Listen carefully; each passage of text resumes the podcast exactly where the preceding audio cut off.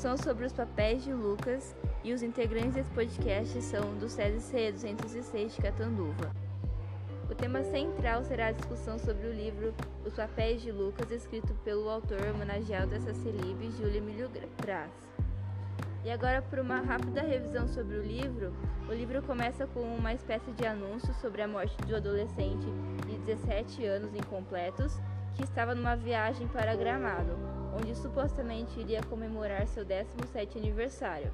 Porém, quando chegou perto de Nova Petrópolis, no Rio Grande do Sul, sofre um acidente que resulta na sua morte. E a questão é que após a sua morte ter chocado parentes e amigos, iniciou-se uma discussão sobre qual seria é, o fim dos pertences, de, dos pertences de Lucas. Os papéis de Lucas chegam a sugerir, os pais de Lucas sejam. Os pais de Lucas chegam a sugerir a queima como forma de amenizar o sofrimento prolongado da perda repentina.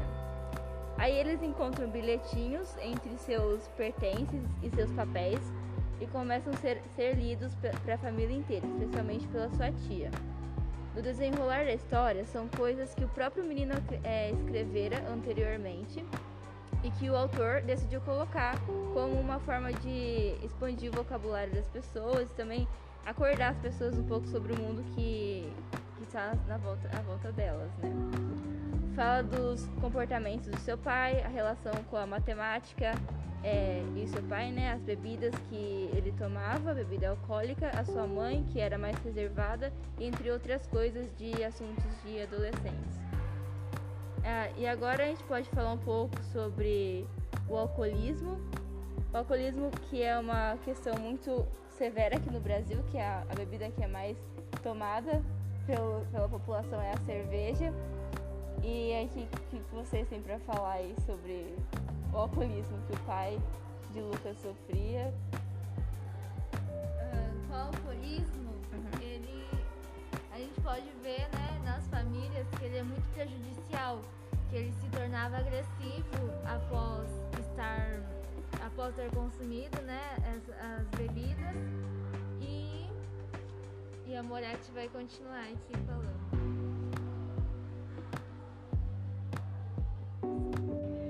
É, além dele beber muito, ele tem ponto negativo e positivo nessa história.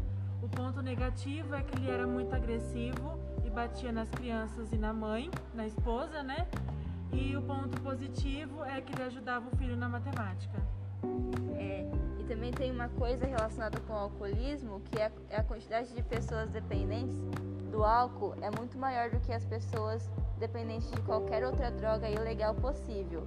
E a gente pode ver a presença da, da bebida alcoólica não só em comemorações alegres, né, formaturas, vitórias, alegrias, mas também é no sofrimento de perda de uma pessoa muito próxima e outras infelicidades.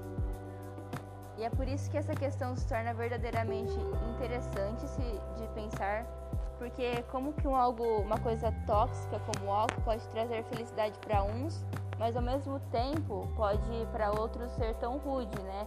Que é causar agressividade, causar acidente e outras coisas ruins. E é aí que o problema aparece, porque o álcool está aí como uma droga lícita no Brasil. E por isso ninguém teme ou julga algo que é permitido, o que não ocorre com outras drogas que são lícitas. E de acordo com o IBGE, o número equivale a 1,5 milhão de pessoas, de adolescentes no caso, de em torno de 13 a 14 anos, que consomem o álcool, né? Que muitas vezes, na maioria das vezes, é para se sentirem melhores, é, ter uma sensação é, que eles têm, tipo, ficar mais ativos, mais energéticos, mas é, às vezes pa passa do limite, né? E acaba acontecendo coisas é, que ele vai trazer próximo ao livro. É, até mesmo aquela questão de se sentir superior ao outro, né? O pai ele bebia muito, né? Então ele se sentia superior. Então quando ele brigava com a mãe ou com o filho, ele sentia que estava certo, porque ele bebia e isso deixava ele estressado. Mas ao mesmo tempo, quando a pessoa bebe, ela se sente mais alegre, mais livre, coisas do tipo. Ah, jura? Então, agora a gente vai falar da relação é, que todos os adolescentes têm, né, em algum período da sua vida, que é a fase da descoberta da sua sexualidade, sua sexualidade correta. Então, aqui nesse livro, o Júlio Emílio Braz ele traz a questão dos homossexuais. Então, Lucas ele começa a ter algumas relações com uma namorada, só que aí no meio da história, o que acontece quando ele vê o Serginho beijando outro moço? Ele toma, ele leva um choque, assim, né? Por causa que o Serginho, ele fala para as pessoas que ele tinha, ele mostrava um relacionamento com uma menina chamada Carla. E pro, pro Lucas ver isso, foi um choque que ninguém sabia. E aí, e depois isso gera muito conflito. A aceitação pro pai dele é, é muito difícil, né? E quem tá, estar tá do lado dele vai ser o Lucas na maior parte do tempo. E ele acaba sofrendo também junto. Que as pessoas não compreendem e fica falando mal dele e tudo mais. É, aí ele usa a Carla, como você disse, para poder esconder o relacionamento dele, né, o Serginho, com outro cara. Então a Carla, ela sabia, ela não sabia disso na verdade, e, e ele tinha vergonha disso, né? Porque ele estava numa atmosfera da escola, ou seja, ele estava perto dos amigos, das pessoas que normalmente não iriam aceitar essa relação. E ele tinha um pouco de vergonha ainda de falar abertamente sobre o que ele sentia em relação à sua sexualidade. Isso no caso do Serginho. Vai, fala. Agora eu vou falar um trecho que começa é, o início de uma história ruim, de uma fase ruim sobre o irmão de Lucas, o Serginho. Estive no hospital ontem. Meu irmão só fala em sair daquela cama e voltar para casa. Sorri, estimulei-o. Cheguei a dizer que ele estava com um aspecto bem melhor. Mentimos um para o outro por mais de uma hora, sem maiores dificuldades, mas também sem conseguirmos enganar um ao outro. Ninguém tinha dúvida de que ele não saía mais daquela cama, e menos ainda do hospital. É, então, nessa, nesse trecho que ela leu, que a Ana Clara leu, ela disse um pouco sobre a relação boa né, que o irmão de Serginho, né, o Lucas, tinha com ele. Mas na verdade, ao, ao, longo do livro todo, a gente via que os dois brigavam muito. Eu acho que é por conta da, da idade um do outro também, né, que toda família tem isso e que o Serginho ele era o mais preferido do pai, né? Então ele tinha é, um jeito perfeito, é, melhor que o Lucas, né? Que ele era o preferido do pai. Sempre o pai fazia essa comparação do Lucas e o Serginho. E a figura do Serginho era sempre a, a melhor. Mas aí, no caso, quando ele entrou no hospital, quando o pai dele soube é, da sua homossexualidade, o Lucas, aquele, aquele que tinha gerava muito conflito no passado, é, é, foi um dos únicos que ficaram do lado dele. Né? Aí entrando, entrando numa fase delicada agora, né? Porque agora vai entrar num aspecto de doença, né? Durante o livro ele também faz um compilado de doenças, ele, por exemplo, coloca uma tabela falando das doenças das DSTs, né, doenças sexualmente transmissíveis. E aí é a questão de como o Serginho morreu, né, que, que ele fala. Vocês têm alguma ideia de como ele morreu? Eu acho que vocês têm, né, porque vocês leram o livro. Então, fala aí Foi de uma forma, assim, muito triste e muito inesperada